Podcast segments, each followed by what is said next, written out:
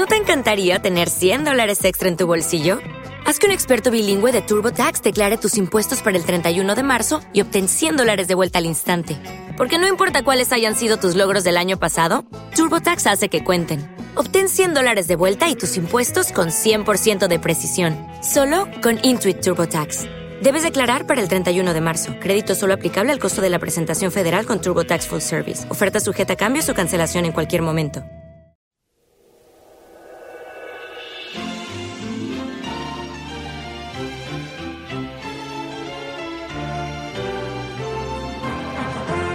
No andéis como los que andan en la vanidad de su mente. Mirad pues con diligencia cómo andéis, no como necios, sino como sabios. Andad en el camino de la vida.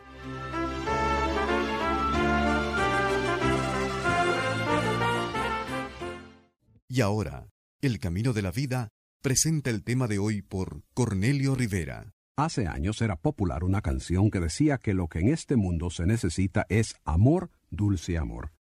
Esto es lo único, según el compositor, de lo cual el mundo tiene muy poco.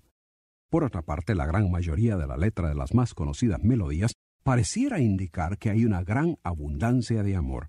Frases como Te amaré hasta el fin del mundo, Ámame con toda tu alma, y toda clase de palabras en todo lenguaje, dándole variación al mismo tema, forma la base no sólo de la música popular, sino de la cinematografía, de las novelas, de la poesía y, en efecto, de la relación entre hombres y mujeres.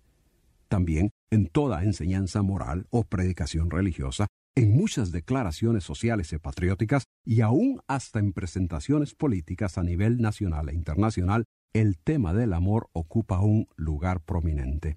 Sin embargo, la discordia en las familias continúa la animosidad, la separación y el divorcio entre quienes juraron amarse para siempre aumenta en vez de disminuir. El amor del que tanto se habla no parece ser tan fuerte como para evitar falsas acusaciones, enemistades, venganza, asaltos, robos, asesinatos, cosas que suceden a diario tanto entre familiares, entre conocidos, como entre desconocidos. En la ambición política y el deseo de poner en mal al candidato puesto, Definitivamente no es el amor la motivación para lo que se dice y lo que se hace para tratar de obtener votos. Mirando a la situación mundial nos damos cuenta que por más que se diga que el ser humano debe amar y respetar a su prójimo, los conflictos entre naciones y grupos con diferentes ideologías permanecen candentes. Es únicamente la presión que la comunidad internacional ejerce sobre ellos lo que impide que se desate una guerra total. La situación que prevalece en el Medio Oriente, por ejemplo, claramente indica que no hay sentir de aprecio o estima y mucho menos amor entre judíos y árabes. Quizás el compositor de la canción estaba en lo correcto. Amor es algo de lo cual hay muy poco en el mundo. Pero bien, la cosa es que necesitamos definir de qué estamos hablando. El amor de las canciones, del cine, de las novelas y las poesías consiste en la atracción que se tiene hacia otra persona del sexo opuesto y el deseo de ser correspondido. En esta clase de amor es el interés y satisfacción personal lo que predomina. Es cuando ese deseo es correspondido que la persona alcanza satisfacción y se siente feliz. Pero el amor que se necesita para que muchos de los problemas que observamos en el mundo se resuelvan es un amor en el que el interés personal no es lo predominante. Ese amor ideal, del cual todos hablan pero pocos practican, requiere que pongamos el interés, el énfasis, en el beneficio de aquellos a quienes decimos amar, sin importarnos nuestro propio bienestar. De ese amor es que habla la Biblia cuando dice, el amor es sufrido, es benigno, no es jactancioso, no se envanece, no hace nada indebido, no busca lo suyo, no se irrita, no guarda rencor todo lo sufre, todo lo cree, todo lo espera, todo lo soporta. La pregunta y el problema es, ¿cuántos de nosotros podemos amar así?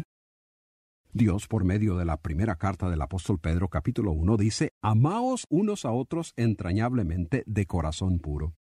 Algo similar exclamó el Señor Jesucristo cuando le dijo a sus discípulos, Este es mi mandamiento, que os améis unos a otros como yo os he amado.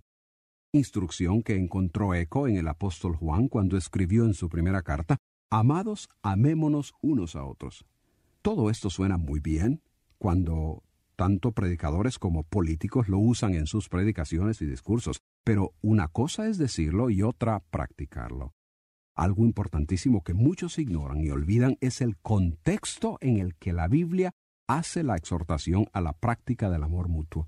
El apóstol Pedro, por ejemplo, da a entender que no existe en el hombre la capacidad innata o natural como para amar entrañablemente como él mismo exhorta. Sin embargo, él mismo nos informa que aquellos a quienes él les escribe han sido dotados de esa capacidad. ¿Cómo así? preguntas tú.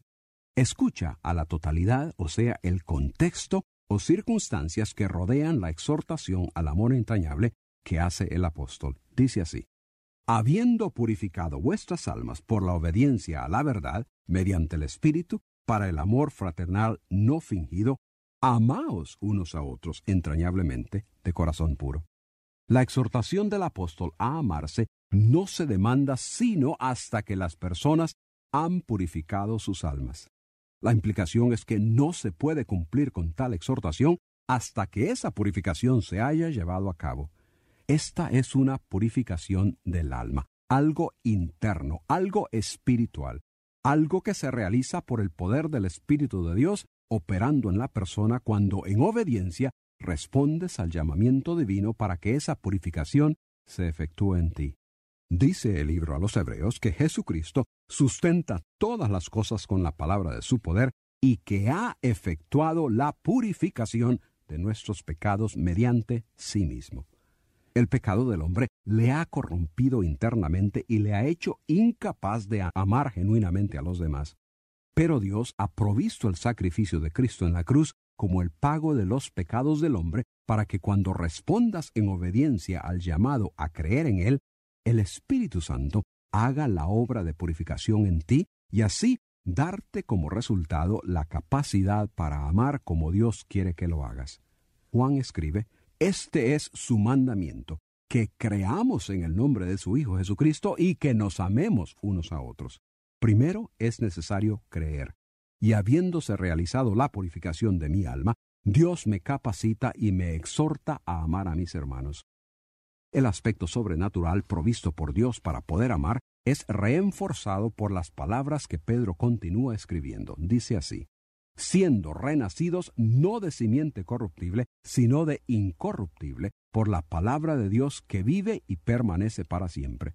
Porque toda carne es como hierba, y toda la gloria del hombre como flor de la hierba.